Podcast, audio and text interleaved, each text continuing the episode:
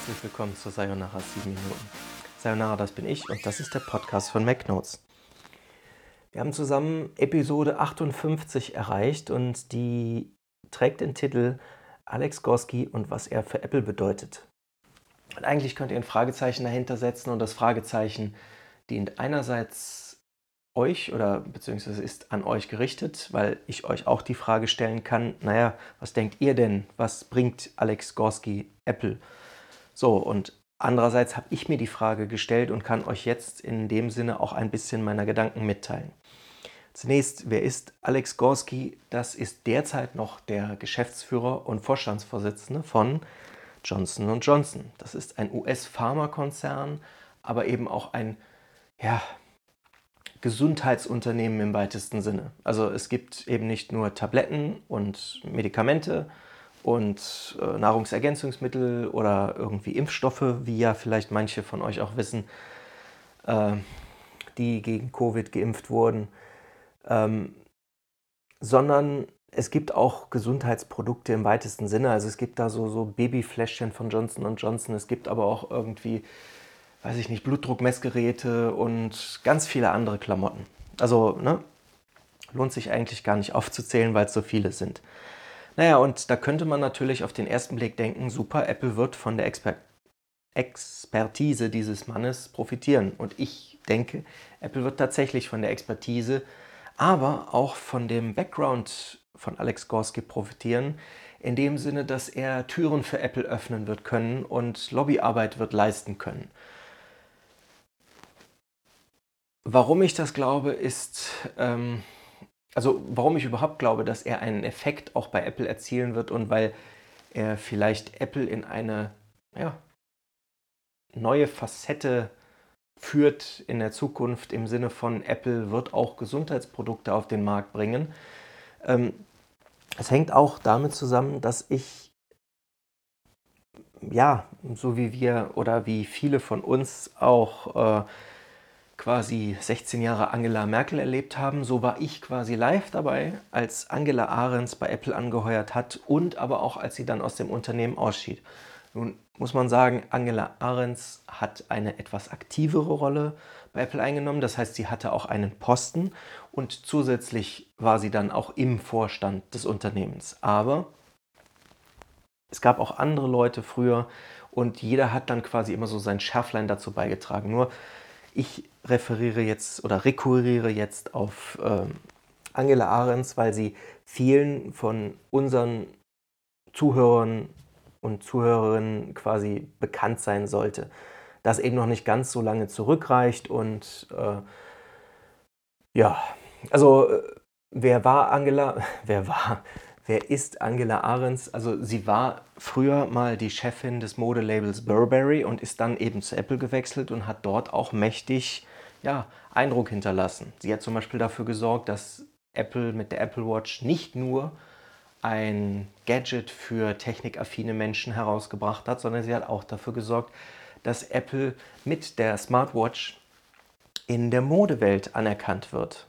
Sie hat nämlich Bande geknüpft und dafür gesorgt, dass äh, sie selbst in dem Sinne, aber auch andere Apple-Vorstände und, und Mitarbeiter äh, Interviews gaben mit der Vogue. Und dass es da irgendwie eine Kooperation mit dem äh, französischen Modelabel Hermès gibt. Und dass quasi es für die Apple Watch nicht nur bunte Bändchen gibt, sondern eben auch hochwertige Lederarmbänder von diesem exquisiten französischen Modelabel.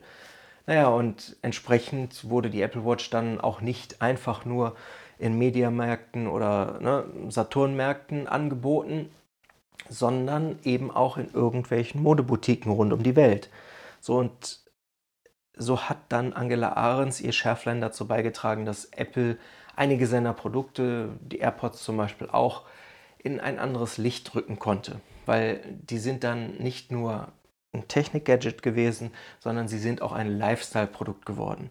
Ja, und ich denke, dass Apple sich einiges abgeguckt hat, dass Angela Ahrens aber auch einige Leute, die unter ihr gearbeitet haben, so instruiert hat und dann irgendwann gesagt hat, wisst ihr was, Leute, war schön mit euch zu arbeiten und ähm, ich kümmere mich jetzt aber wieder um andere Sachen, weil im Endeffekt ist und bleibt Apple ein Technologiekonzern und kein Lifestyle-Unternehmen in dem Sinne. Äh, naja, und dann hat, glaube ich, Angela Ahrens gut daran getan, äh, ihre eigenen Nerven zu schonen und sich wieder anderen Dingen zu widmen. Und so ähnlich, glaube ich, wird es dann am Ende auch mit Alex Gorski laufen. Aber er wird in der Zeit, in der er dann bei Apple ist, äh, dabei helfen, dass das Unternehmen quasi auch im Bereich der Gesundheitsprodukte wahrgenommen werden wird. Nicht nur, weil Johnson Johnson quasi selber solche Produkte anbietet, vielleicht kommt es da sogar zu Kooperationen, sondern weil das Unternehmen, äh, also mit Unternehmen meine ich jetzt in dem Fall Apple, gerüchteweise ja schon lange daran arbeitet, äh, in dem Bereich aktiv zu werden. Und Tim Cook es unter anderem auch mal in einer Telefonkonferenz oder in einem Interview erwähnt hat, äh, dass Apple da noch ganz andere Dinge im Sinn hat. Und was gerüchteweise zum Beispiel rumging, war, dass Apple einen Blutdrucksensor, äh, Messdingsbums in die Apple Watch einbauen möchte. Ja? Nur ist es halt so, in den Vereinigten Staaten wenn man irgendwelche Technikprodukte anbieten will, dann kriegt man da ein Zertifikat von der Technologiebehörde und das ist im Prinzip ja, relativ simpel. Das meldet man an und so.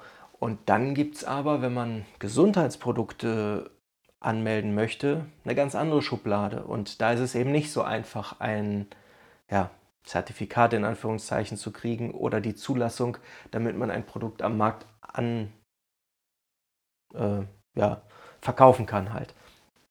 Und äh, da denke ich, dass Alex Gorski quasi eine wichtige Rolle spielen kann, um Apple in dem Bereich zu helfen. Nur, was sich auf der einen Seite halt so schön anhört, ist eben auf der anderen Seite, finde ich, auch irgendwie ein bisschen problematisch. Denn Apple hat sich in den letzten Jahren quasi so eine Art Saubermann-Image erarbeitet. Ja, also Apple hat gesagt, komm, wir legen Wert auf die Privatsphäre der Nutzer, komm, wir legen Wert auf Nachhaltigkeit.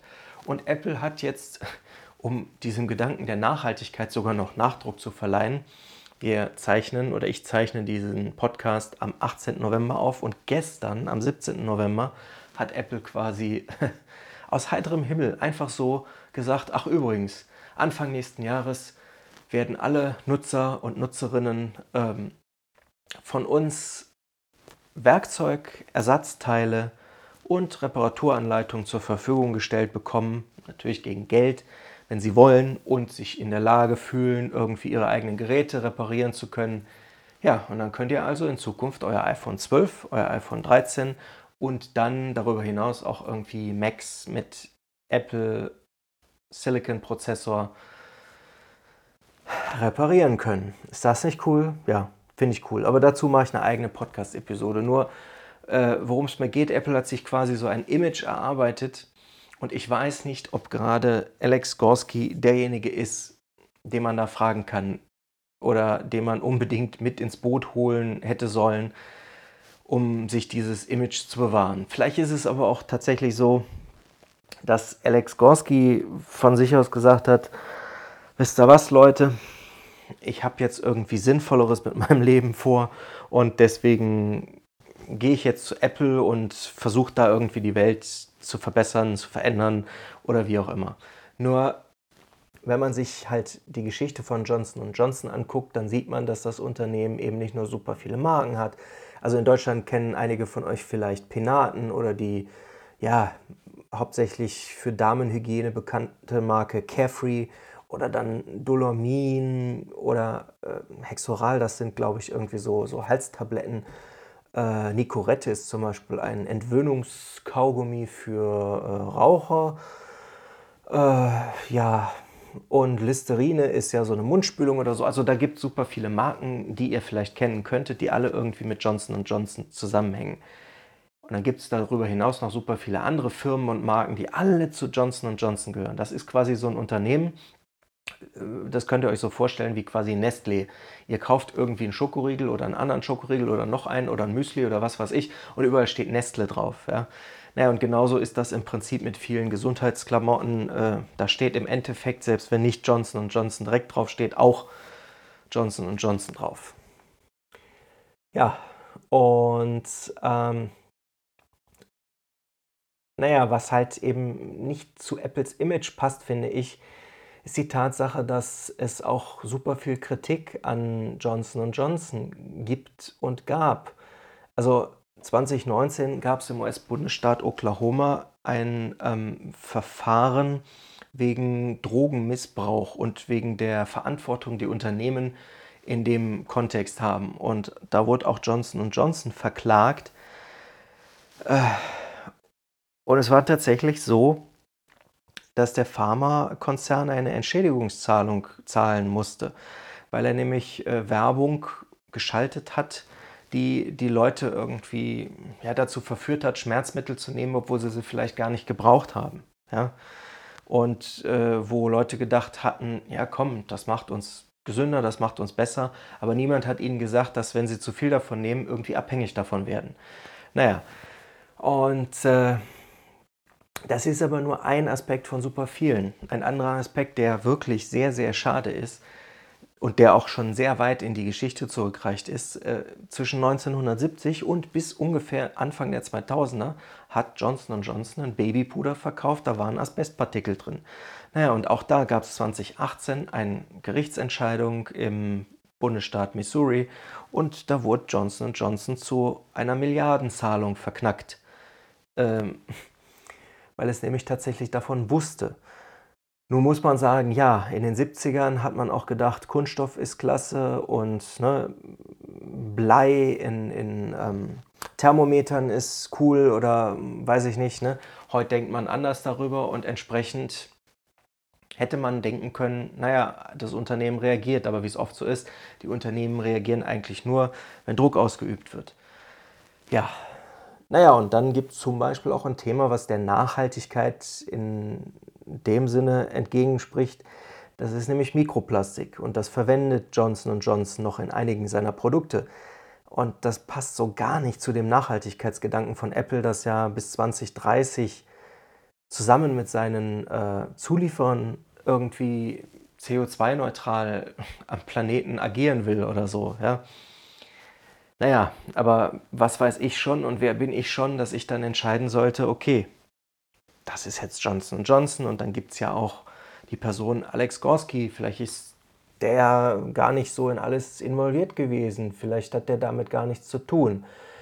Ja, und das hätte man sich wünschen können, aber er hat doch relativ viel damit zu tun, weil er arbeitet nämlich schon seit 1988 beim Unternehmen. Damals war er einfach nur ein, ein äh, ja, wie soll man sagen, Kaufmann für Janssen Pharmaceuticals und äh, ist dann quasi im Unternehmen Stück für Stück für Stück ein bisschen aufgestiegen und hat dann auch äh, diverse Geschäftsbereiche für Johnson Pharmazeut Johnson's Pharmaceuticals äh, gemanagt bevor er dann quasi zum Geschäftsführer aufgestiegen ist. Und zwar auch auf den Märkten Europa, Mittlerer Osten und Afrika. Das heißt, auch da hat der Mann wichtige Kontakte geknüpft und die werden, da bin ich mir sicher, Apple weiterhelfen. Aber wenn der Mann tatsächlich eben schon seit 1988 im Unternehmen beschäftigt ist, dann sollte man meinen, er hat mitgekriegt und ja, in dem Sinne auch irgendwie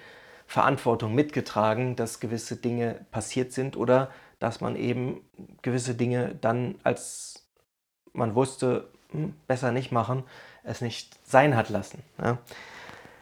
Naja, aber das war quasi das, was ich zu diesem Thema sagen wollte. Ja. Alex Gorski wird aller Voraussicht nach Apple weiterhelfen bei der, wie soll ich sagen,